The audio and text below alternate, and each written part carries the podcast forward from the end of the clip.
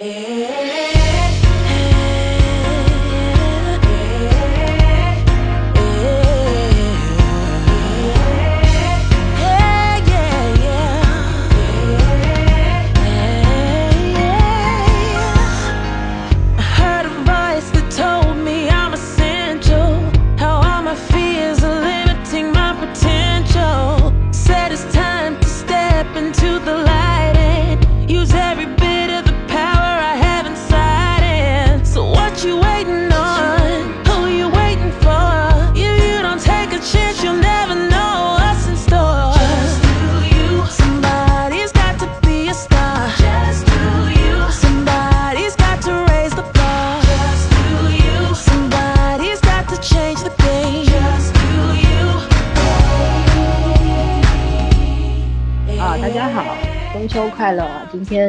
是公元二零一六年的中秋之夜，上海倾盆大雨，受台风影响，所以说拉地会了。对，然后你们那儿天气怎么样啊？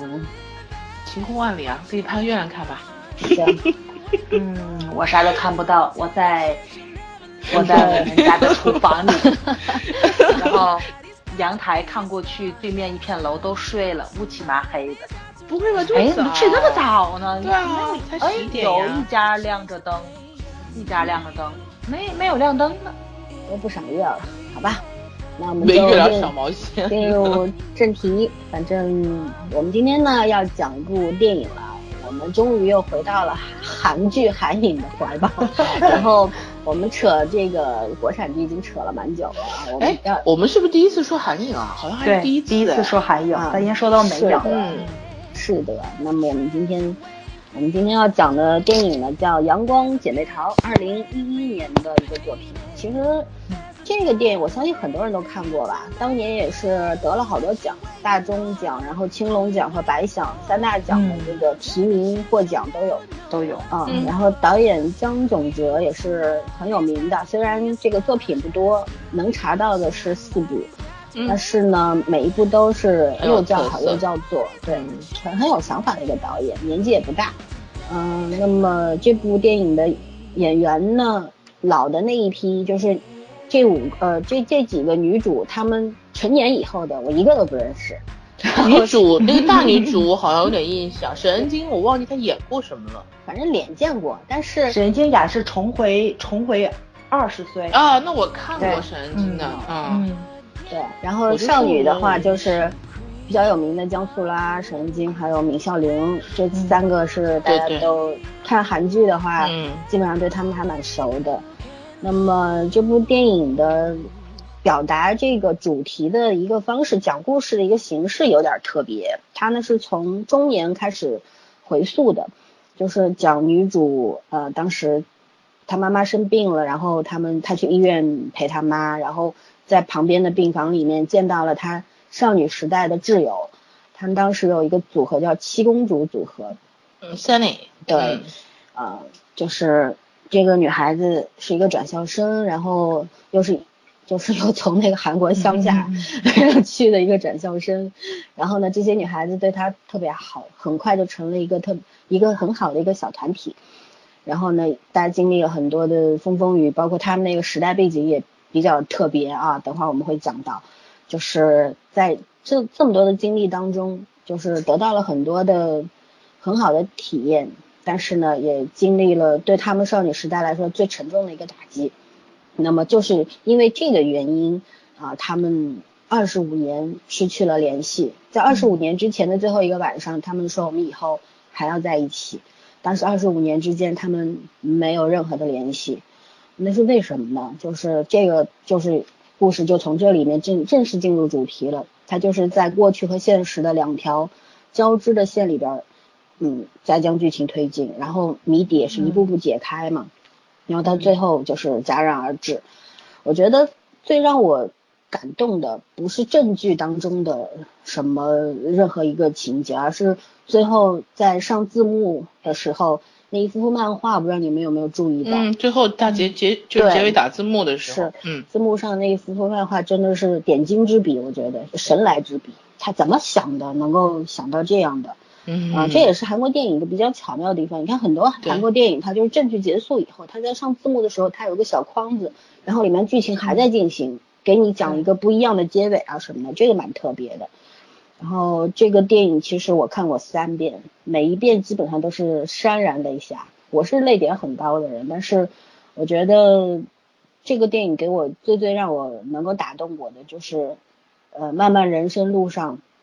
你要失去的特别多，然后你想要得到的也特别多，其中就包括爱情啊、友情啊这样，就是能够这样爱这样的友情失而复得，然后在少年的时候有一个特别美好的经历，也有个特别惨痛的结果，但是成年之后又重新回来，每个人都变得不一样了，每个人的经历都有的好，有的不好，然后有人到中年的很多的彷徨和无奈。但是最后这几个姑娘又回到了一，又重新到了一起，然后携手并进，实现了他们当年那个要人生互相扶持的愿望。我觉得这个虽然特别理想化，但是特别打动我。我觉得可能我们缺少的就是这样的理想化。对，我们很理想化，但是现实 非常的骨感。我们更相信现实，就是我们虽然也想理想，但是我们更相信现实。因为现实确实很残酷啊，所以说大概的这个剧情就是这个样子。然后其实我们因为还有一些听众应该是没有看过嘛，有些听众可能对韩影方面的话，可能会看那种暗黑系的类型片会更多一点啊，这种特别呃温暖人心的阳光系列的就会少一点。那么我们就不去剧透了，那我们就因为我们现在都看过了，我们就现现在就进入一个。打分的阶段，大家讲一下打几分儿，然后为什么会打这个分儿，好吧？嗯，那个我我听说最不满意的人是圈圈，那圈圈先开始吧。你叫我从低分开场吗？是啊，我我是真的很不满意。我刚刚跟他们俩说，这剧我本来想打八分，然后我现在真的想，刚才那一瞬间我真的只想给六点五分。嗯，我就觉得这片子一下被导，就是一下被一个政治元素给毁掉了，你知道吗？嗯嗯。我我我不是说对这个片子有政治元素有意见，我是对韩国所有的电影都有政治元素有意见。嗯，然后就是一下子我觉得，嗯，怎么说呢，装逼水平变低了。嗯，但是嗯，但是鉴于其实这个片子真的除了这一点让我觉得过于，呃，过于有拉拉低那个就是不是拉低啊，就是拉深度的嫌疑。以及他们导演热爱用这种方式去表现他的人生经历的这个这个手法的惯性，嗯，我觉得还是给这个片子七分吧，就是这这个可能是，嗯，就像刚才早同学和森森同学对我说的，说这应该是这一代导演的一个一个一个共性，就嗯，你韩国那巴掌大的地方，他们也确实没什么可写的，那历史通过不到百十来年，还全还全是伤痕，唉。所以我说我给七分就算是打到头了，因为其实这个片子拍的就是我觉得很感很感动，嗯，它温情的地方和它残酷的地方基本上对我来说就是八十比二十的比例，嗯，基本上就是在几个主角之间的几个女主七个吧，七个女主之间的这个呃这个这个感情线是非常的，就基本上还是温情的，就除了稍微到最后中间有一点儿。就是他们散的时候，呃，有点曲折之外，剩下的时候是很温情和很细腻的，嗯，所以我觉得这部分确实是非常打动人。就是，嗯，不管东方西方的片子拍到拍到很自然的打动人不容易，就是有些电影你看的时候你也觉得很动人，但是你事后想一想会觉得它的那个元素堆砌太刻意了，就是他会用很多东西去故意打动你，而不是靠这种。很连贯的一些生活的细节去去感动你，这个片子倒是没有这种感觉，就是你你你会回头会去想，当然也会有个别元素，但是那个元素的穿插是恰到好处的，就是你你会去因为一台收音机或者一台播放机，就是播放的歌曲会会感动到那个时代，就像我们小学或者初中，你听到那首歌，你还是会想起来那个那个年代和那些人，但是你不会觉得它这个元素是强加进去的，我觉得，嗯，包括他们里面。看电视的韩剧啊，包括呃政府的演讲啊，政治上的一些变革啊，它都有这种意义在里面吧？有时代性，嗯，对。它是用这种来自然的推动年代往前走。嗯，我觉得这个导演还是很很顺的，这方面表现是的那个手法是很老很很很老道的。嗯呃，另外就是几个演员的演绎，呃，这个片子它比较厉害，就是像这种片子，一般它的青春比例会很大，而且会会一旦影子引回去之后，会大面积的把就是青春题材重点展现。当然，这个片子是来回交错的，就是女主人公们的现在这个年纪，再说四十岁上下的年纪，和初中那会儿就初高中那会儿的年纪是交叉着走的。呃，我觉得这方面基本上戏份是四六开，差不多是平衡的。嗯所以你既没有既没有觉得，就是好像比如说你在那些小孩子演的时候，那毕竟呃儿童演员不太成熟嘛演技，一方面不太成熟是好事，另一方面肯定也会有一些硬伤。嗯，你就是觉得你你你好像感觉到他们那个硬伤要出来的时候，就切回到现在这个呃这个年纪的这些这些人物的事情，所以我觉得这个导演的剪辑剪辑和表达手法非常非常老练，就是他对情感的描述很到位。又不会让你觉得夸张，也不会让你觉得拖沓，就是节奏感非常好。嗯嗯，这是我喜欢他的地方，包括他选演员选的这个外形和人物的个性，就是过去和现在都是相符的，就是能结合上。我觉得选角是导演很重要的一点吧。我前两天还在看好莱坞的一个纪录片，叫《选角导演》，他们 分的好细啊。选角专门有一个导演，就是说，呃，这个人需要等于是对剧本的二次理解和创作嘛。你选这个人，选的这个演员是叫诠释人物的嘛？对，我觉得这个导演他也很厉害，就是他选的人是对的啊。然后细节元素就不说了，韩国很厉害的这些表达，怎么说道具们、灯光都这个都没有什么太大的问题，而且这个电影的调色我很喜欢，它有一种时代感在里面，但是又很温暖，它这个偏黄的色调我蛮喜欢，但是又不会让你觉得很凝重。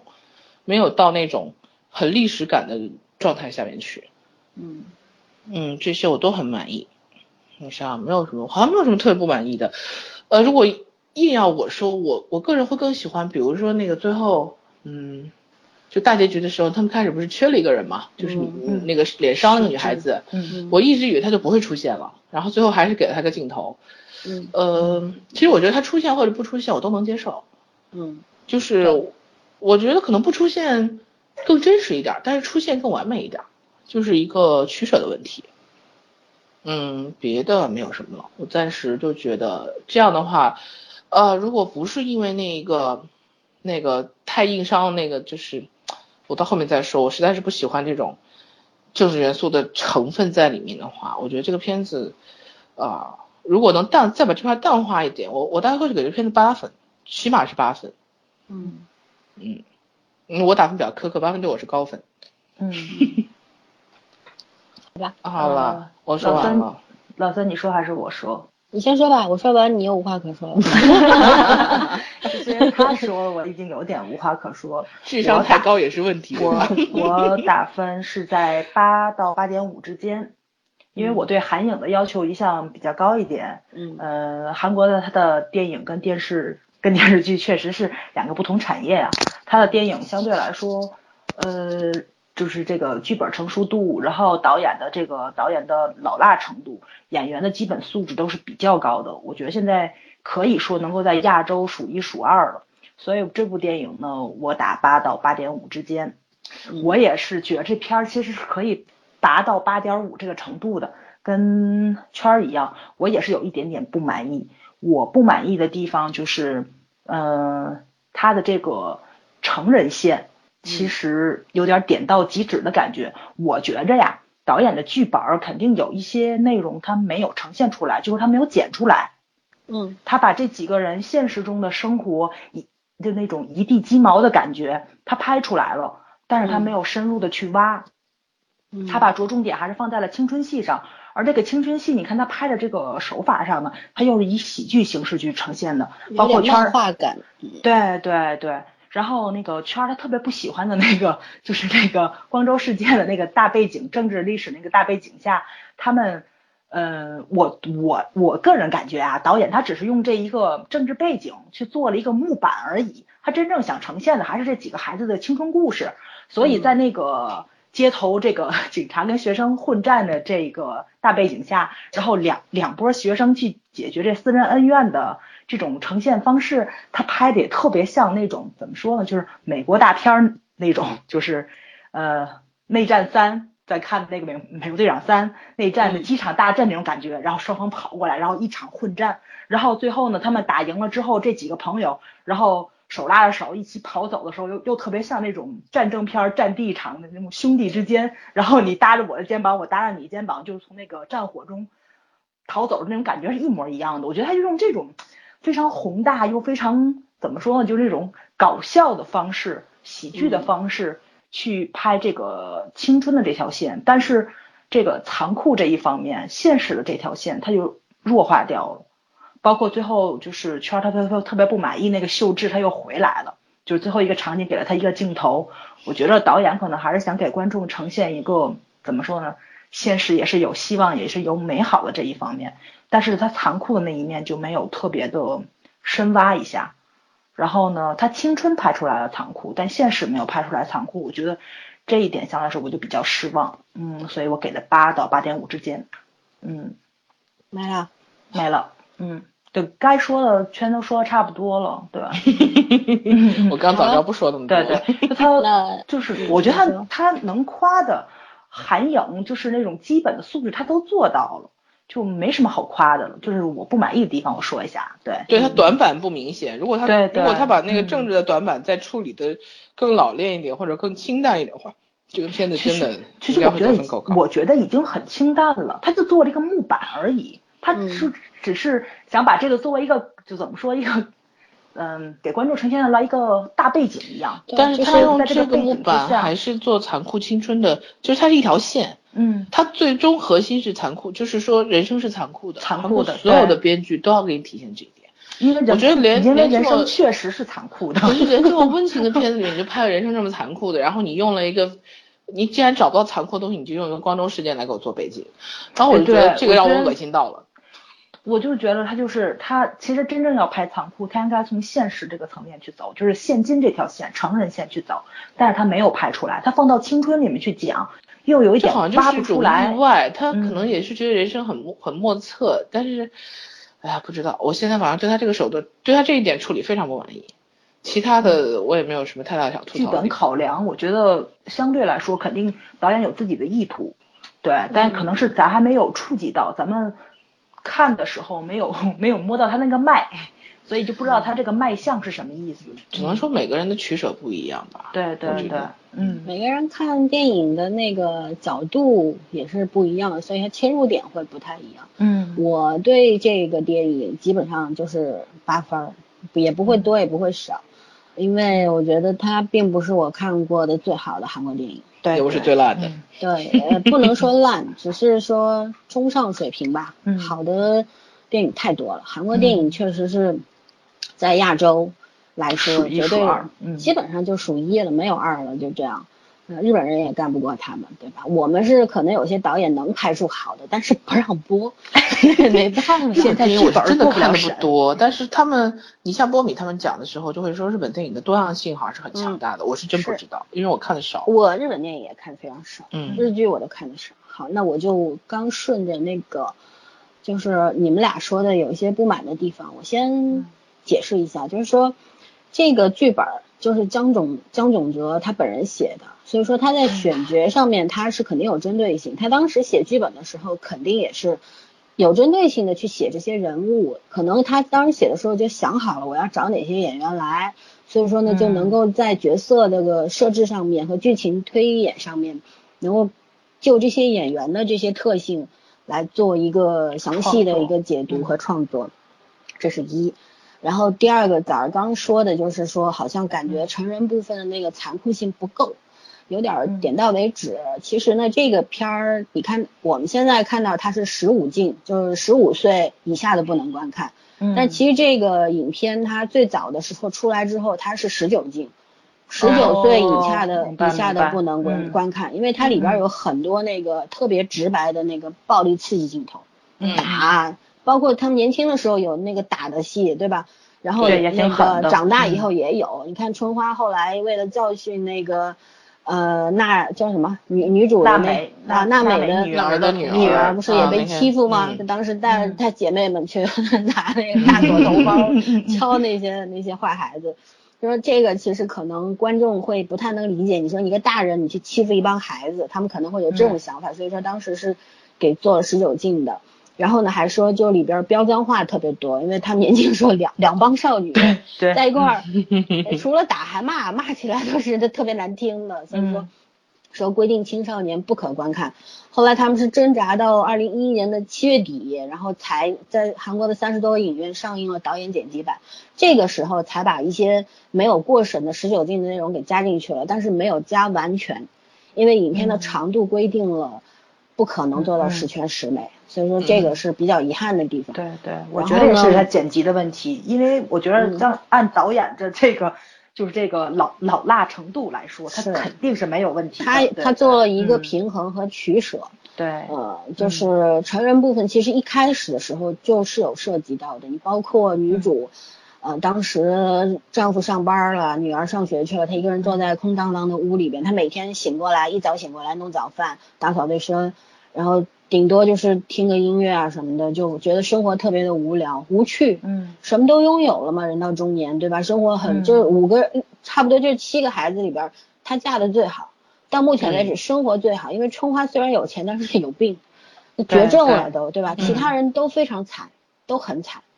然后只有她是跟那六个人有一个明确的对照在那边。我觉得他是看起来而已。但是这就其实早上说点到为止，我觉得这一方面其实对于女主这一方面，人生的残酷性已经拍出来了，只不过要看你怎么去理解。你看，当他一个人在屋里面对着空荡荡的房子垂泪的时候，一个人走在路上，看着女儿的背影，然后女儿非常嫌弃他，哎呀，妈妈你你不懂我们，你走开这种，这种。状况的情况下，他内内心的那种特别无奈和伤感，其实都有表达出来的。可是当年他对他妈也那样，所以是这都叫就叫一报还一报。对，然后这个我觉得特别精彩。我之之之所以会给八分，除了这个之外，我觉得呃特别让我有感触的一点，我觉得特别好的一个地方，就是通过这七个姑娘中年时重聚，她们你包括就就是女主到这个时候，从这条线重聚线开始之后。他跟女儿之间有那个不太好的那个关系，相处关系有了一个调整，孩子开始慢慢理解他，他也尝试去理解孩子。像一个，就像一个普通人了，是不太觉得就是一个代沟在那横着了。是他开始互相母女之间有理解，然后他也明白了，虽然生活很无趣，但是其实他得到的才是最好的，因为姐妹们都不如他，这个是他人生的一个很重要的收获，对吧？所以说他接受了，原先可能内心是觉得虽然好，但是很排斥。包括你看母亲病重，女婿说的是给你妈买个包吧，对吧？几万块的 Chanel，嗯，好，但是他肯定心里是有不满的。老公除了能给钱，对，还能给什么？你也不关心我，你，但是他慢慢也会理解到，老公也是男人养家不容易，对吧？小孩逆反，他也会通过重聚这件事情，回想起了当年的自己。知道逆反其实是每个人必须都会经过的青春期，嗯，所以说这个是通过两个不同的时代交错，呃，呈现出来我认为最好的地方，就是这个我会给八分，八分在我看来也算是高分吧，因为对对对，我算比较挑的，嗯，然后就是基本上就是这个样子，所以说我觉得咱们仨基本上满意的和不满意的。就这样了吧，然后我们进入一个下部分，就是延展部分了吧。就是延展部分呢，我想先起个头，就是说当时这个我看了一下网易的有一个网评，说整部作品对待生活的态度停留在世俗的标准，就是钱钱能解决一切，就是多少有些遗憾。其实不是。对。我特别想反驳这个意见，是我也要反驳，但是我把我们把这个延展的部分从这儿开始说起，就是因为结局就是春花去世了，把她所有的资产，她给每个人安排了好的生活，对吧？嗯，那些生活很惨的姐妹们，她都救了一把，就是我我走了，但是我把我能够留给你们的，我都留给你们，然后我不是说我养着你们，而是给你们一个好的机会，你们重新开始。去实现你们年轻时候的理想，对吧？去去做你想做的自己，这个结果，但是这一切靠什么？你说光一句空话不可能，其实不是，对对对，只只能靠钱，靠钱，对对不对？钱手段而已，钱其实是一个手段和一个桥梁。但是当时网易网评的这一句话，我是非常反感的。嗯，那我们基本上，我我想说说的就是延展部分，我们就从这儿开始聊，然后我们就往下去聊一聊，呃，生老病死，聊一聊这个家庭。嗯，平淡的家庭生活，它到底到底对每个人来说是好还是不好？然后再聊一聊这个友情，然后再聊一聊剧中很有意思的一个点，就是女主后来又去重建了她当时暗恋的那个男生，那个人到中年打加戏的时候，他那个 那个态度和心态，他们其实这女主其实会心一笑，去安然接受了所有，我觉得这个特别好。所以我们就大概要聊这些东西，那我们就开始任任意任性的讨论吧，好吧？OK，我我先把老孙刚刚说那句网评说一下啊，他那个网评其实特别打脸。嗯，他如果看完这剧的话，如果钱能解决所有问题，那个女的就不会死。嗯，她就不应该会死。嗯，对啊，她不解决任何问题，就是说钱很重要，钱有生命有尊严，但是钱不能最后买不来生命。对，因为我们毕竟还没有到科幻时代，对吧？可以拿钱买个，把身上零部件全换了。这就这就到我 我原来就说的那个问题，就是如果有一天你你有钱，然后科技也可以把身上零部件都换了，你会不会这样做？然后你可以长生不老，甚至都可以不死，有意思吗？以机械的方式活下去，对吧？然后你还觉得你还是个人吗？你说全球的人都这么干了，你这地球就爆炸了，人都站不住了，好吗？咱们就叠罗汉了，好吗？对啊，所以我就十八罗汉咱们咱们我的是从伦理角度，然后你到那一步的话，咱们是可以往外太空发展的。你想的但是我就是觉得 往地心往地心金刚时代，你知道吗？我是觉得有违怎么说，有违一个自然生态循环而已。嗯，对。就我我我可能都不能接受这个人是我自己，是我不接受，我也不接受。你这是以现今的价值观去看这个问题，他那个有点就是科幻类了，对。嗯，但是我觉得，即使我能熬到那一天的话，我应该也不会选择长就这辈子不死。你像原来谁说过，就是说你你认识所有人都死了，然后你一个人活着有意思吗？真挺没意思的。所有的吸血鬼片讨论的都是这个问题。我不看，谢谢。就是长生 啊，对对，你不看。永生是很苦恼的。你看无心法师嘛，他就不知道从何而来，然后活了多少 年他都不知道，然后他每过一百年就就要休眠一次，记忆重新开始。那不是独角兽吗？对啊，但独角兽他有记忆啊，无心法师是没有记忆啊，他其实也很痛苦的，他根本就不知道自己为什么活着。有记忆的人也很痛苦。对。就是这样。好了，我们走远了，回到主题。跑跑习惯了最近。其实这值得说一声。嗯嗯。那个我来说一下，我不知道这个导演跟编剧在拍这部片子之前，他有没有看过就是很有名的那个美国那个短片儿，就是美我嗯我不知道这个短片是什么时候，但是在微博上挺火的，就是随机采访很多即将死去的人的那个，就是说在你人生的最后一刻，你的人生开始倒数的时候。你最后悔的事情是什么？嗯，然后呢，大家就会后悔，该鼓起勇气的时候没有鼓起勇气，然后没有表白，然后就是就是一系列后悔的事情。然后我觉得就是它里面隶属的所有的那个排名很靠前的这几个问题，都在这部电影上面去解决了。嗯，就是跟家人之间怎么样去相处的问题。然后我当时喜欢那个人，我没有表白，要怎么样？然后就是比如说就是。嗯，我我为了生活提高，然后我去堕落了一把，然后怎么样 弥补这个人生的遗憾？他所有的问题都包含在里面了。嗯，所以我觉得这是这是这部电影的一个真谛。但是如果说你想从一个人生的这种泥淖中脱离出来的话，最快速的一个手段其实就是金钱。他最后那个钱起到只是这样一个作用，让这些人脱胎换骨而已。嗯。对，但是路还得自己去走。对对，他就像突然给你中了一千万，你怎么花这一千万才是重点，对不对？对，而且很多中一千万的人到最后还是很快就又又又穷了。因为觉得钱这辈子都是乱来的。对，如果说话，如果说钱能解决这些所有问题的话，其实故事一开始，春花死之前，他在把朋友一个一个找回来的过程中，他为什么不活着的时候把钱给这些朋友呢？其实他想要去做的，还不是说把钱留给朋友，他是想让朋友脱离困境。他是重聚了之后，发现大家为什么过得不好？其实人生处境是一方面，大家心态也是有问题的。就是说，包括这个谁，这个娜美，对吧？嗯，任娜美是叫任美娜，任娜美，对，任娜美，任娜美，对。她怎么跟女儿、跟丈夫、跟就是说她家庭去和解这么一个过程，其实她自己心态的变化，跟那就跟钱完全没有没有关系。其他的朋友其实也是，就是当你这个你从内往外转化的过过程中，然后这个时候其实你已经改变了，钱只是一个催化剂而已。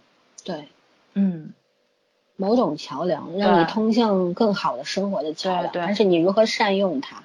就是我们是看到的结局，只不过是停留在大家在一块儿重新跳舞的那个。但是也许再拍一个，再往下你延伸一下，就像灰姑娘或者白雪公主的那个故事一样，你永远看不到悲惨或者是不堪的结果，对对不对？对对，是就白马王子和公主生活在一起了。但是其实像这个电影的话，我们也可以完全想一下，可能因为生活给人创呃创不是创造是。种下的那些创伤印记，不可能是说因为某一个经历去转完全转变的。对，有些人他有一直生活在不堪的一个不好的环境里面的时候，你就是给他大把的金钱，他可能也用不来。所以说，对，就是说，也许虽然当时春花安排的非常好，说这个钱怎么去监管，有些姐妹给了你一份工作，然后保证你一个生活的必须，这样子，或者给你开个店啊什么的。没有说我我直接给你多少钱，只是说把他的遗产作为一个基金放在那里，我支持你去创造事业，而不是我给给你这么多钱。我觉得这个安排非常好。对，假使他是说我把这些钱分一分，你们六个人一人一份，那不解决任何问题，对，不解决任何问题，那就会出现难以想象的局面了。那个一直卖身的，就是在酒廊里面卖身的那个姐妹，可能拿了钱之后，她也不知道怎么去。好好生活，对吧？对对，所以说真正要给他们的是他们的梦想。是，有我们有一句话叫怎么说来着？授人以以鱼，不如授人以渔。对，就是这样。嗯嗯，然后尤其是呃，就是他们所有人跟春花的那个心结是不一样的。春花的心结应该就是秀智，但是最后就是这个秀智她出现了。嗯，我觉得也是，就是虽然说春花已经死了，但是她最后的心结还是解开了。高位在天之灵。对对对对对对。尤其我觉得秀智这个角色特别有意思，她这个成人线这个，她就最后出来了一面，从来从头到尾都是活在大家的嘴里，然后大家的青春时代。然后这个角色从她出现的时候就是特别特别的美。然后呢，他们的友情就是进行到升华到一定高度的时候，一一帮人喝醉了，然后秀智在那哭着说说那个说那个对不起，我从小到大这么漂亮，从今以后我不会再这么漂亮了。但这话他其实只是安慰大家，喝多了安慰大家而已，嗯，就是融入到大家的那个那种友情的氛围中。但是最后这个怎么说呢？这个人生的这种就像那种不可知性，最后他的脸被毁掉了。对，对，然后呢就是。嗯，怎么说呢？就是把美好的东西回给大家看，这不就是悲剧吗？就这个悲剧致使了他们的友情的一个破裂，然后可能也是这个春花心里最大的一个心结。他其实想把大家的友情重新聚在一起，他也是想恢复到那个美好的一个青春时代。然后这个秀智他最后回来了，我觉得就是，我觉得导演他必须让秀智回来，这部电影才能完整，破镜重它是一个完整的一个青春。对对对对，嗯，对。就是我我你刚刚说那个呃，就是怎么说友情的破裂？我觉得他们友情并没有破裂，而是说因为这些不可知性，然后造成了这样一个不好的一个结果。嗯，就这时候他们当时是被学校都开除了，开除了，他们他们不得不分开去别的地方上学。所以说这是这是一个没有办法扭转的一个事实。但是我觉得就是人和人之间特别微妙的一点就是可能。我们各奔东西之后，我们昨天还特别好，但是我们今天分开了，我们明天可能就没有那么亲了。这而且二十五年不联系，其实也是因为有没有勇气，是没有勇气，嗯，去回到去面对过去的那个惨剧，嗯，因为太美好的东西之后是一个太残酷的结果，所以说没有人愿意去亲手掀开那一段过往。但是没有人愿意面对自己的伤疤。如果如果对，如果春花她不是绝症，快要死了，对他只对对，她只是生了病感个冒什么的，那基本上他们也就又不会重重回到这个地方。所以说这些安排其实是很玄妙的，我觉得导演这对个安排对非常厉害。很绝，嗯，就是你会嗯觉得这个逻辑非常通。换一个可能性的话，就没有这么通顺了。对，甚至说一个残酷点的话，就是如果啊、把他们的人生重新倒回去安排一遍，甚至是一模一样的结果，没有任何改变。是没有办法，嗯因为这个是嗯每个人的个性，也在中间有很起到决定性的作用，对吧？我为什么想要平行时空啊？嗯，因为肖奈，对，嗯，你现在太了解他了，我花太了痴状态，太能理解一个在两个坑里爬来爬去。好吧，啊，最近很不正常，最近非常不正常。是，所以说，所以说，哎，所以我不批评你了。好，我们继续进行我们的话题吧。你真的有什么要说的吗？我本来是想这样说的，我觉得你说完了，让我想一下啊。刚刚应该啊，对，那个关于家庭那个，我还要再说一下，就是我不知道你们，我前两天在群里发了一篇文章，叫《女人的幸福是在睡着以后》，我不知道你们俩看了没有？那个我看了看了，那个文章真的让我觉得感触特别深，而且写的特别的有道理。那个文章里还提到了阳光姐妹淘。对，然后就是，嗯，就是有道理到，就是可能我们到这个年纪，虽然我们三个都是未婚状态，但是你突然就明白了那个那个心情，就不是说二十多岁小女孩、嗯热恋小女孩会理解的那种感觉。嗯就因为我我曾经啊、我们办公室的时候我还最小嘛，啊现在我也最小，然后那个我们好多老师就开玩笑就说，真的是到了他那个年纪，然后就是俩人坐在沙发上，就是一晚上一句话都不讲，你知道吗？嗯就就觉得就是生活就应该是这个样子的。然后另外一个老师就说，嗯，两个人左手就是说拉着手都像自己左手拉右手的心情，就没有任何感觉。对，所以我当时还觉得蛮好笑的，但是我我不知道为什么，因为那个时候毕竟是两三好几年前，两三年不止了。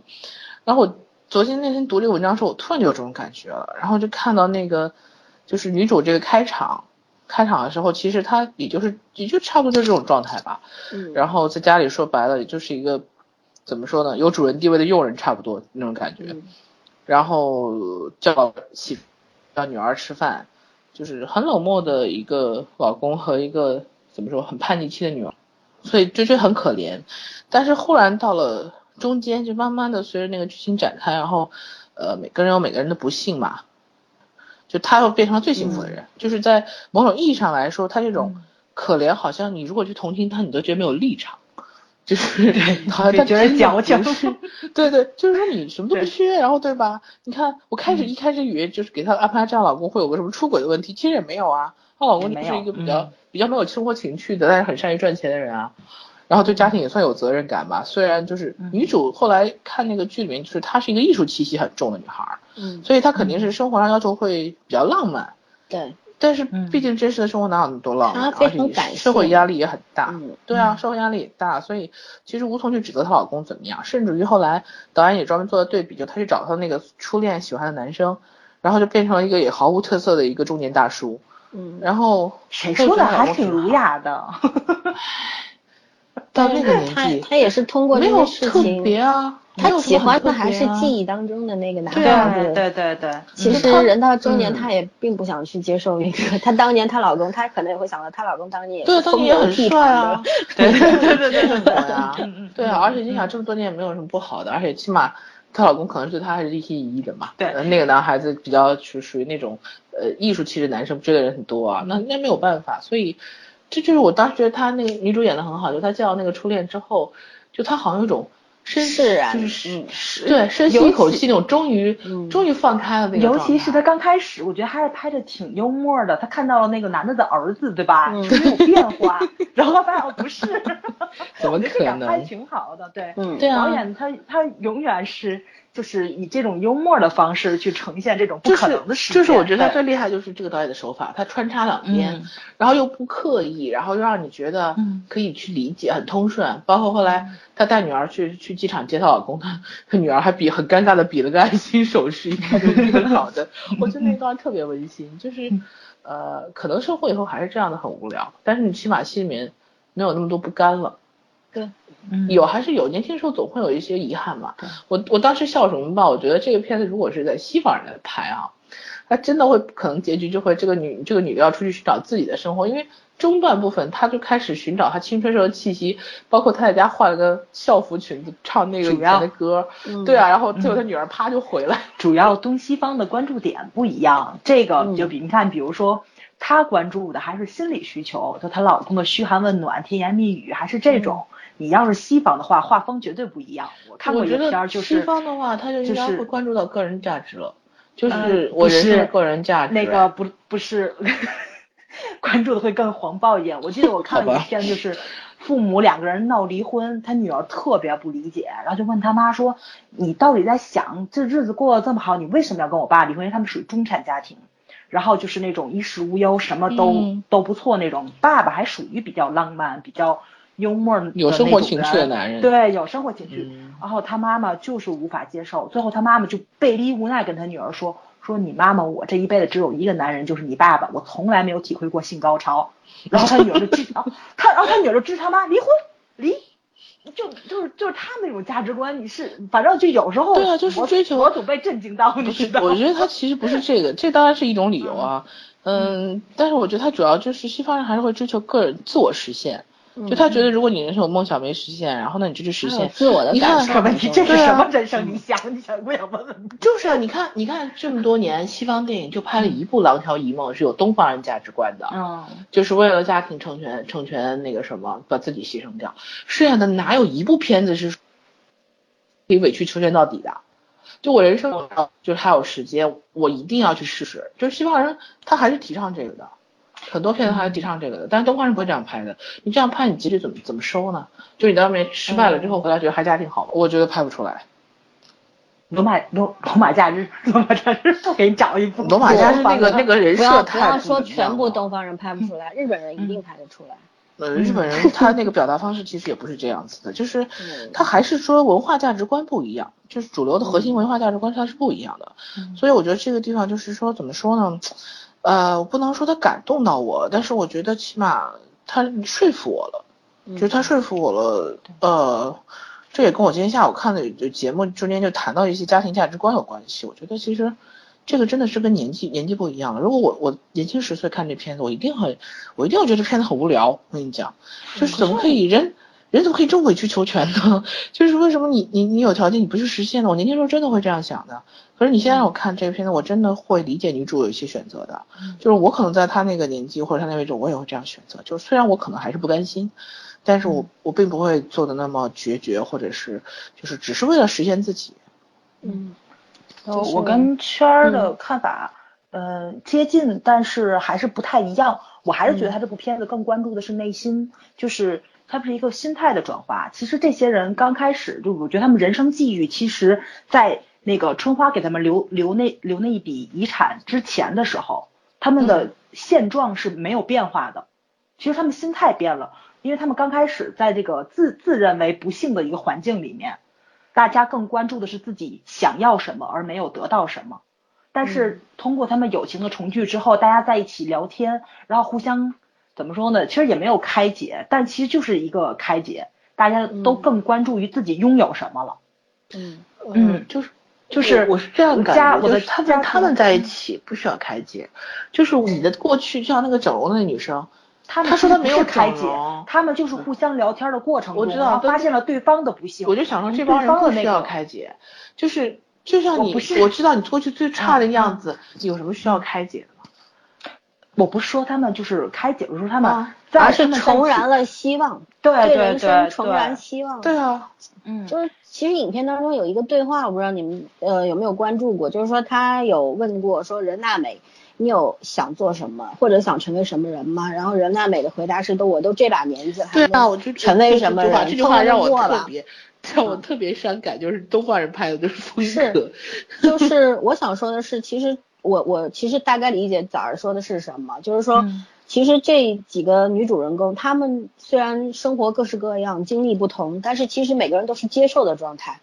我是接受我的命运安排的，我接受我的现状。所以说，当这些人如果还是分散在四处去生活，哪怕都在首尔，但是从来没有想过要去重新找回对方的时候，都是接受的状态。但是，一旦回到了那个氛围里面，觉得啊，原来二十五年过去了，我们还和以前一样，只不过我们的经历有点不一样。但是我们这二十五年匆匆过去，我们都得到什么了呢？就这时候会去反思，就觉得我们是不是应该找回一点希望？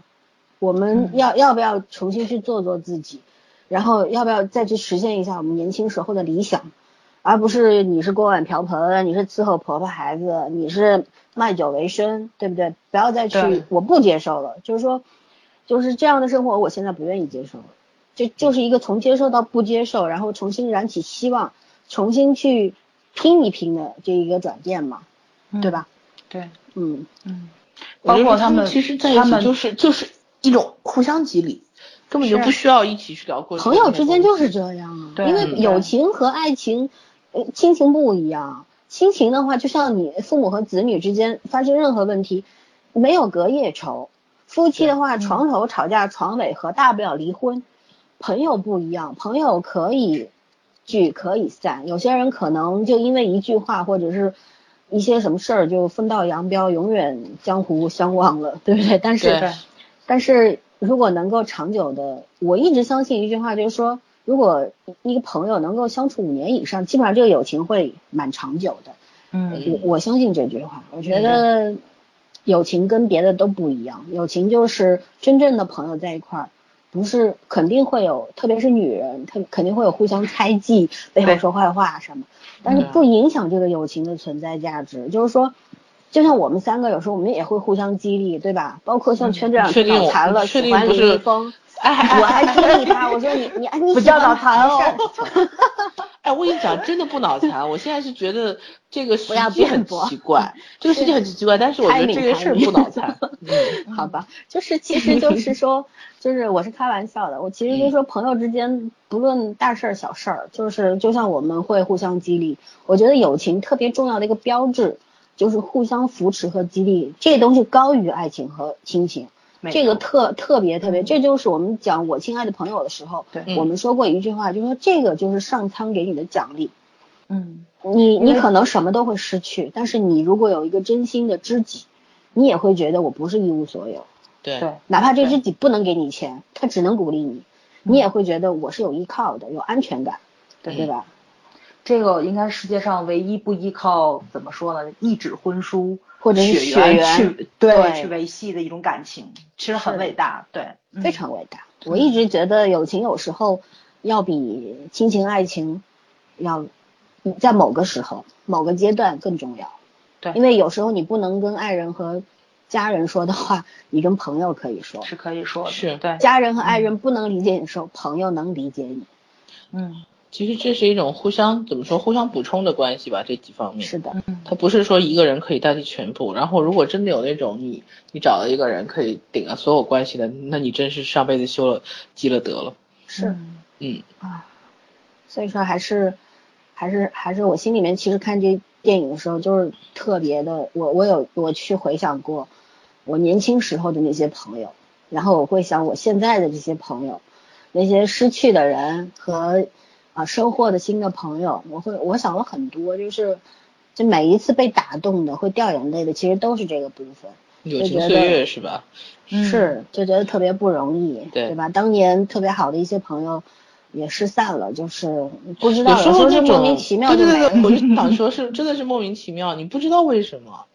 是，就像我们高中的时候特别好的有一些朋友，你上大学了，各奔东西了。就不联系啦，自然而然就不联系了，因为空间和这个距离的这个隔阂，然后就不联系了。现在想想还蛮可惜的，而且当年可能没什么感受。其实有时候更可惜的是那种感觉，就是有一个同学你很久不见了，然后你想跟他聊天，然后很悲哀的发现你们俩当年的没有话可说，现在只能讲当年了，就是当年的无话不说，现在变成无话可说。嗯，对，是这样。我我那样会特别伤心，就是那种感觉。我我以前我我现在差不多有四五年不参加同学聚会了，嗯然后以前四五年前还会参加一些高中同学聚会和大学同学聚会，但是往往在桌上说的都是忆当年，哎呀，当年我大一刚入校的时候，哎呀，你是怎么来的，我是怎么来的，然后我们一起发生过哪些光荣又悲惨的事情，就老是来聊这些。你聊一次也就算了，你每次都聊这个，对啊，你也会觉得很无聊。聊呢？对吧嗯？就会觉得没意思了。但是你心里又很清楚说，这个是你回不去的时光，每个人都怀念。但是现在的我们都变了，所以我们回回不到过去了，所以这就成了就像青春一样，特别的遗憾。你所失去的那些友情，其实就跟青春一样，一去不回头，对对吧？你永远怀念，但是你又找不回来。嗯，你人生很多东伤感的事儿没有办法，都真的就真的是一去不回头了。是，但是我们也乐于接受，因为就是这样。当我们明白说就是这样一个循回往复的一个这样的一个过程的时候，你就觉得就享受当下吧。就当现在我们特别好的时候，我们就用力的大家互相去关心扶持。有一天我们失散了，那我们也对得起过去的一些友情、友情和岁月，对吧？得不遗憾接。受生活的这种本本来的面目，没有办法，是这是不可逆的。这是成长的收获，成长的代价。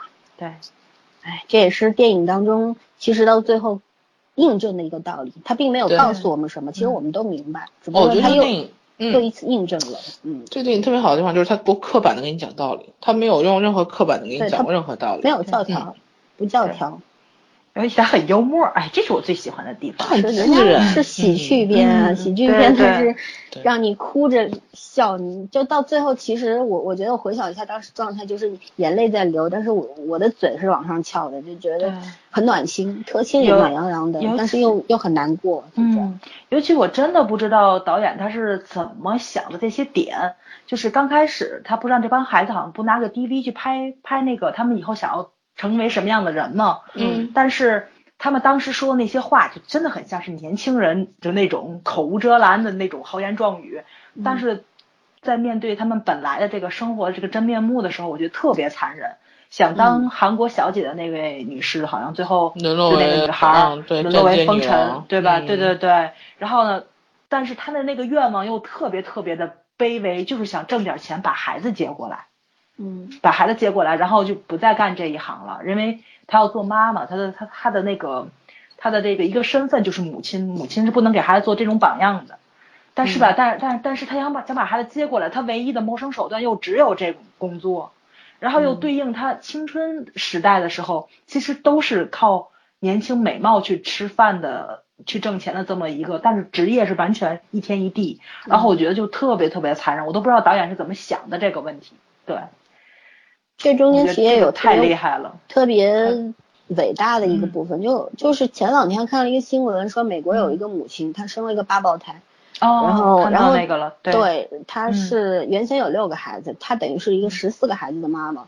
然后她她原先是做那种心理咨询之类的工作，但是为了养嗯这、养活这几几个孩子，她就去做那个呃拍色情应招片，女郎，嗯对，然后色对哦 AV，然后也会嗯跳脱衣舞啊之类。但是有一天他回家看到他几岁的孩女孩子穿嗯女儿穿了他的高跟鞋和衣服，走在走在地板上，就是在房间里边就学的嗯他学的特别像的时候，他突然就觉得我不能再给孩子做这个坏榜样，即使我是要用这些出卖皮囊色相。我去挣钱养活他们，但是我可以用更光明的手段。没错，对，哪怕更苦一点，嗯钱没来的那么容易，但是嗯我要顶天立地，给孩子做一个好的榜样。就是在这个电影里边，其实也是一样的，就是这妈妈可能，这就是怎么说，她靠自己能力没有办法达到，因为她嗯现在一身的毛病，然后你要她，她也跟社会脱节了，她做这工作这么久。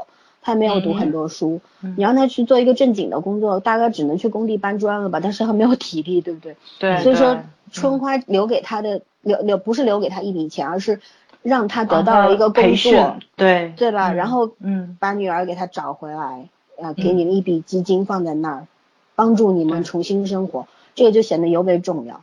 没错，嗯给他的是生活的尊严，而不是钱，这个是很钱买重要的。对买得来尊严吗？我觉得嗯这个是一个值得去思考的问题。对，嗯就是你有钱是很容易的一件事情，怎么利用钱，这是很重要的。这部片子，我觉得他到结尾去分去分配他遗产的时候，哇，这件事儿简直是做的很伟大。导演这个手法，嗯有钱也不是一件很容易的事，对我想有钱对一点儿都不容易。真的不容易，其实真的是不容易的事情。是够花就行，这是很重要的。人还是比较怎么说呢？你像够花 对啊，什么叫够花呢？你想那个站街那女孩儿，她也是有有女儿要养，她没有办法啊。怎么叫够花呢？对，你现在可能你一个人够花很容易，你如果有一个孩子或者有家庭的话，对，就是另外一回事儿了。所以今天我跟在那个就是你不在的时候，我还跟森森说这个话呢，说就是现在的这个社会，如果有了孩子的话，确实压力非常大。我跟他说，朋友的同事就是那份工资对于对于女人来说，可能相对就是够养家了，但是男人就不行。你想象不到啊，就是科研人员，不是科研人员吧，就是。他们的那种研发部门的那种工作人员，下了班去去那哪去饭馆刷刷刷碗刷碟子，嗯，每天都去刷三个小时，就为了就为了要这份钱，你就想象不到，对，因为孩子生活所迫嘛。对对对，你想给孩子更好的这个生活，对吧？你想让他已经现在不说更好的生活，你基本的生活都快保障不了了。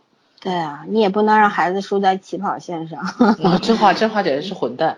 对，但是没有办法想出来的。很多混蛋的事情，你又不得不去随大流，对因为你不忍心你的孩子输给别人，啊死你也要撑下去，嗯就是这样。对，因为我这这没办法。我有朋友是干那种就是比较小型的那种学习的培训嘛，然后咱现在市场特别不景气，然后再加上这种比较大型的，像什么什么学大呀，什么乱七八糟的，就这种市面上非常多连锁的，把他们这种小型的挤的，好像就 挺没有活路的。尤尤尤其听他说，就是现在他的收入跟往年比至少是以前的三成，然后呢，其实对，就是就是他现在收入是他以前的收入的三成，但是咱咱现在的钱还不如以前的钱值钱，所以你想你想他现在挣的钱得少多少吧？嗯再加上他说，其实大的连就大的那种连锁的那种培训学校也未必就这么好挣钱，因为现在好多老师都把自己的学生带回家教，嗯，嗯，嗯，所以他现在就是这样，就是这样的一个环境，就是啊，就不跟咱们那时候上学一样了。我上学的时候，就我上课听讲，回家做作业就可以了。你不只说回家你要上课外辅导班儿，就是也许你在老师那不过关，老师把你带回家，家长还得给老师塞钱呢，就属于这么一个，就这么一个环境。就国家它再打击，它再怎么样，它是禁止不了的，因为就是这样一个社会现状，它就这么一个潜规则在。嗯，这不是潜规则问题，这个真的是，呃，嗯我我不知道我跟你讲过没有，我同事真实的例子，就是嗯我们现在说实话是坐着站着说话不腰疼啊，真的是，嗯，就是没孩子嘛，你也会希望小孩子过一个单纯快乐、对没有压力的童年，对吧不？可能的。呃，对不说可能不可能，我一个朋友就是这样做的然后，他就是因为他们家教经济条件也蛮好的那种，嗯然后他就觉得他儿子就可以活得自由一点，所以他儿子五岁就上上小学之前，呃，就没有上过任何辅导班哦。，哎，你跟我朋友姐姐遇班到的事儿一样，对对啊对，然后呢，特别要命。他上学了，嗯上学之后，他发现他他儿子傻了，就别的小朋友什么嗯英语、数学都很好，对，根本不用学音标，人都会了。他儿子什么都没法跟人教，钢琴他也不会，乐器他也不会，然后人家小朋友什么都会，对，然后你觉得这样不会影响到小孩子吗？不可能、啊，会绝对会的。孩子也会自卑，嗯然后对啊，你不会玩儿啊，嗯就是人家脱离群体孩子学着玩儿的，对啊，他没有社交基础。嗯他这个水平跟人家两三岁的孩子一样，但他就只是这个年纪。也许你孩子很聪明，但是没有办法，你没有办法跟人沟通，你只能后天去补。对我听我们朋友的姐姐说，就是这个面临的一个什么问题？她说她发现学校跟驾校一样了，你去考驾照不也是吗？我会开车，我去那儿你们考；你不会开车去教，教练就开始骂呀，对吧？然后他上学也是，他特别纳闷，哎呀，我们家孩子考九十分，好高啊！但老师告诉他，班里就他一个不是一百，然后你说你你怎么办？对吧？对啊，所以啊呃，这个东西就是你的你的那种好心，对他来说，其实在这个时代，对，在这个时代有没有意义？他可能是活得很，就是就是很阳光、很无忧无虑，嗯但是他以后怎么办？嗯，嗯，没有办法，你这个大环境已经这样了，你只能去妥协。所以你不要是说，我现在以以前还觉得家长们真的是攀比心很重，我现在发现不是家长攀比心很重，不是，对对对，是这个时代把你逼到这个份上，我要这样做，你也得这样做。对，你除非没孩子，你就，呃，你你既然没孩子，你就不要参与人家对这个教育的看法了，因为实在是没有什么看法可以参可以讨论。是，包括现在你看这些从小受到很多的这个培兴趣培训啊，然后强制性教育的这些孩子，长大以后确实也。让家长就有面子了，得到了他这个他的这个教育方式是正确的这种印证，就是你看考上名校了啊，什么考上国外的名校了，出国留学了，光宗耀祖，然后觉得家长那个愧疚心会更少一点，会觉得哎，我原来当时做的都是对的，在这个结果没出来之前，会觉得对孩子这么严厉是不是有一点点不太好？但当结果出现的时候，觉得嗯，我当时做的都是正确的。其实这是没有办法的，大多数人都是我这辈子第一次当父母，对吧？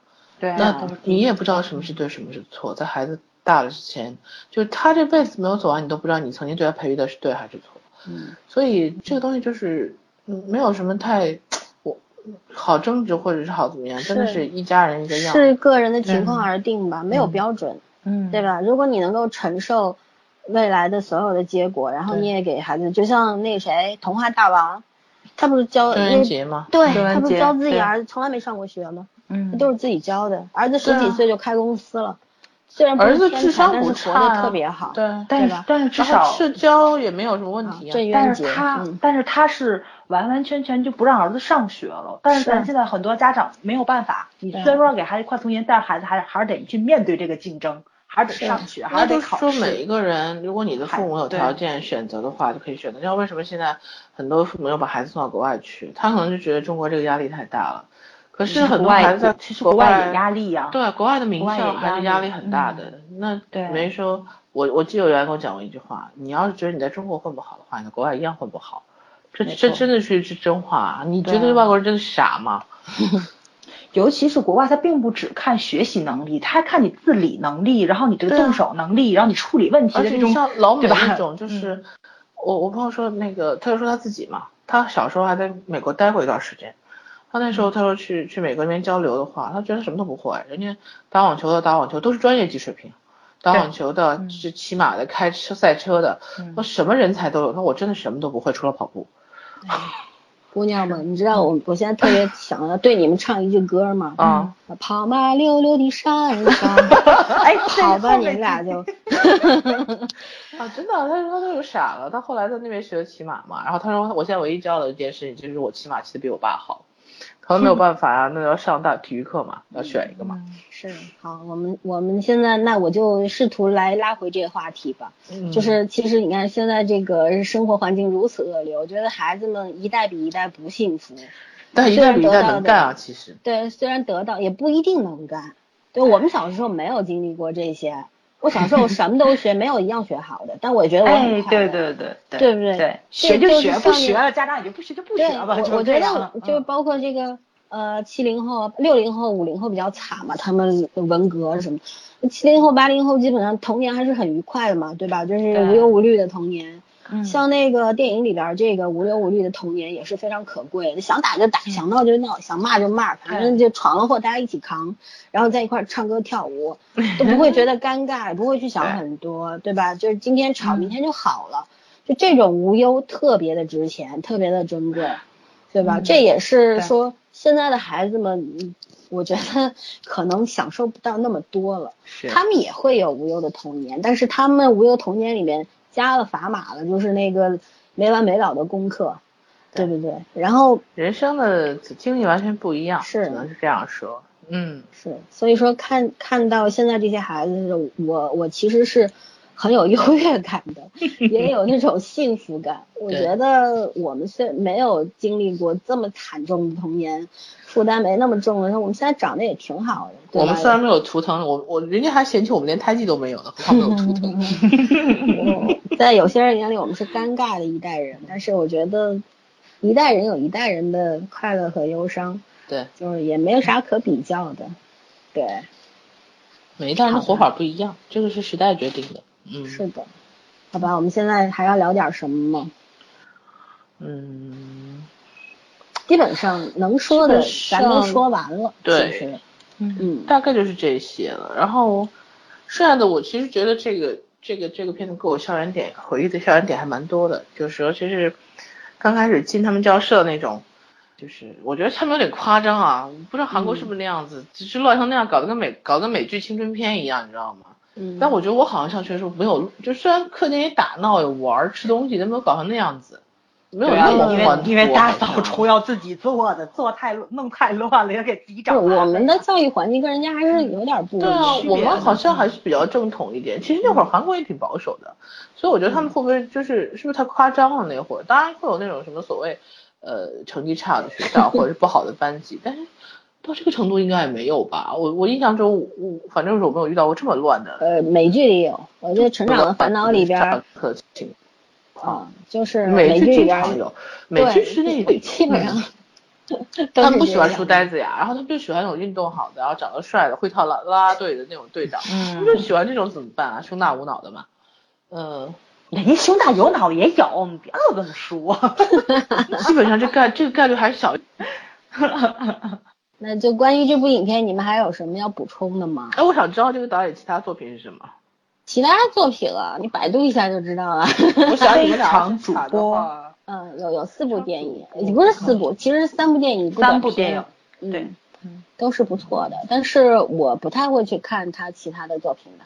但是值得说的说，这个导演其实人缘非常的好。他当时这个《阳光姐妹淘》上映的时候，就是那个，嗯，点映的时候啊，包括宋仲基啊，还有好多好多好多明星都都站台给他，都给他站台了嘛。你想多了，让你不要忘了旧爱啊。嗯，没有，这是我本命，墙头和本命我是分得清的。可见就是说，这导演的人缘很好，因为这些人都是。参演过他的电影、他的作品的，所以说可见他是一个，对，就是人缘儿包包括做人都是非常好的一个导演。那以后他的作品我们可以多关注。然后我想补充一点，我们刚刚我一直想说一直忘了的，就是这个《阳光姐妹淘》，它有它的那个 OST 非常的惊人，它一部电影有十六首，然后大家可以去一些音乐的 APP 上搜一下，它十六首都是蛮经典的。对对，嗯，这个是，对对，一般来说，一部电影的话不会有这么多，会有，但是不会有这么多。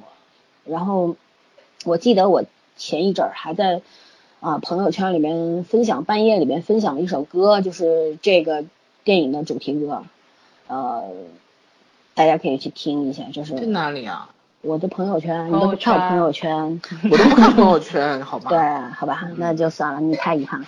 反正回头你去听一下这个十六首歌，我一会儿就会知道是，对，就会哪哪一首。然后我我觉得就是说，由此可见，这个电影做的非常的精良，包括这个电影它，嗯，在那个豆瓣上面有一千三百七十五个影评。长评哦，不是短评哦。嗯呃，虽然有些我是粗略看了一下，有些可能就 十几二十句话，有些写的很不错，有些写的不怎么地。所以说这说明什么呢？说明其实电影的关注度非常高。其实，在起码在这个韩国和中国都是刮起旋风的，因为看过很多的电影的话，那个会有影评，但是不会有这么大量的，有这么大量的非常少，的一千三百七十五了。所以说，大家可能我看了一些标题啊，标题的话主要都是说，呃，友情，说青春，因为青春和友情是永恒的话题嘛。然后，当然还有人会写说，这个隐藏在电影当中的百合线，说春花和 对对对对和娜美，娜美不是娜美，呃，和娜美和秀智三个人是三角恋，三角线，好吧，太逗了。所以说，不过韩影有这种前科的，大家就不要最后就发现。反正我是没发现，我比较钝，没 没发现，也没往那儿想。嗯，反正大家看完，希望我们今天的这个推荐能够。给大家一些一呃启示吧，就是说大家能够去看这个电影，然后能够由这个电影当中能够得到一些什么，然后回忆一些什么，总结一些什么，这个可能就是文艺作品这个存在的价值嘛，对吧？也是我们做这个节目的价值。哎，我这好像是在说结束语哦，你们还有什么要补充的吗？其实呃，我想我想推一下那个牛仔裤的夏天。嗯。嗯，嗯那个是我家我家还蛮喜欢那个 Black Lively 年轻时候的作品，就是也是青嗯。春青春戏，你真可以看下西方人和东方人拍那个青春戏的那种不同的感觉，嗯。倒也不是说特别好，就是，哎，反正青春就是值得值得回忆和怀念的东西嘛，嗯。看了开心就好，嗯，起码美国人的青春不残酷。嗯，我还是觉得这部片子它不能归到青春片儿的范畴里面去。嗯对，对我觉得他其实更想，对我觉得他更想表达的还是成人的这一条线，虽然他最后减的比重 还是成人占的是少数。嗯，反正我看这部片子最大的一个感触还是，大家更关注自己的内心。就是你可以想象一下，如果说你的人生开始倒计时的时候，你还有什么遗憾没有去完成，可以写个遗愿清单出来，然后慢慢的把它删，就是一个一个啊我觉得完成一我觉得我个删掉一个写完之后，我肯定想明天就去死，为什么？觉得没完不了想到你是这么极端的人。没有，我觉得我这你的遗愿清单里面有没有睡杨洋和李易峰？没有，我我今天没跟你说那句话吗？哎呦我我朋友跟我笑死了讲那句话，快笑死了。我跟你讲，他说杨洋真的就让我觉得是个小孩儿，我就一张嘴说话，我觉得我喜欢都没法喜欢他，我喜欢他的感觉像在乱伦，然后我当时快笑翻了，你知道吗？这谁说的？怎么像老三说的呢？没有，我处理我怎么可能说这种话？老孙要是能说这种话，他就不会喜欢杨洋。老孙他没说乱伦，他说他他说他下不去嘴。没有，他说，因为他看花少二了，他说杨洋就是个杨洋，真的是张嘴就是个小孩子，就真的是个小孩子。我不喜本欢杨来就是个小。孩子，对啊，所以他92说年的，九一年的，所以他说那个他就下不去嘴，就没办法去喜欢杨洋。他说他觉得他就喜欢杨洋的感觉像乱伦，那你介绍他那你介绍他认识高以翔吧。呃，因为我们俩当时在谈高以翔。你们够了，你们够了，没有要说的，我们就结束这一期了。不能只有我一个人推荐吧？我没啥好推荐的，我觉得看电影和看电视剧就是看缘分。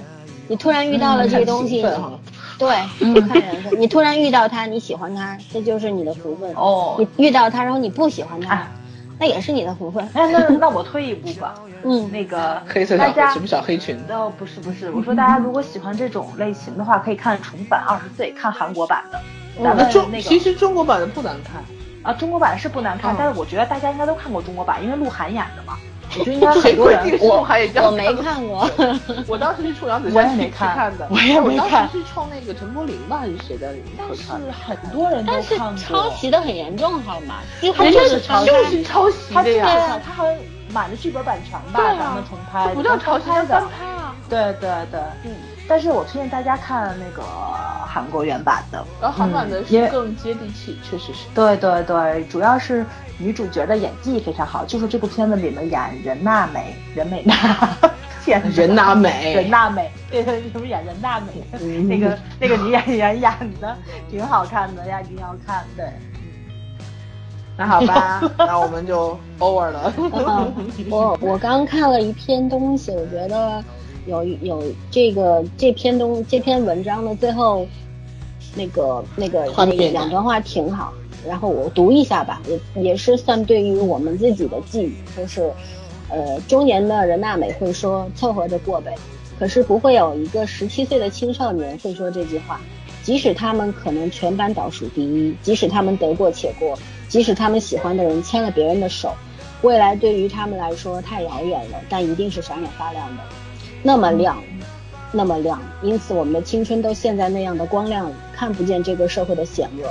最后，有几个人可以实现少年时代的梦想呢？最后的结局恍如一个童话。夏春花再一次给了他们能够梦想的权利，即使想吐槽它太过狗血，但是却还是不可救药的被打动了。就如电影的某一个情节，某些人在为民主而战斗，而他们在为朋友战斗，在为自己的青春战斗。结语是：如果遭遇了那些险恶，我们还能够在一起，做梦、唱歌、跳舞，肆无忌惮。那就让我们紧紧抓住彼此，拥抱彼此，让我们在一起永远。即使是梦，也要抱着最虔诚的心去信仰。我觉得写的特别好，归纳的真好对，为这部嗯电影归纳的特别好。嗯，嗯，好吧，那我们也把这这些 这段话呃作为结束语这这段话作为结束语，然后送给所有还在友情里的朋友们，好吗？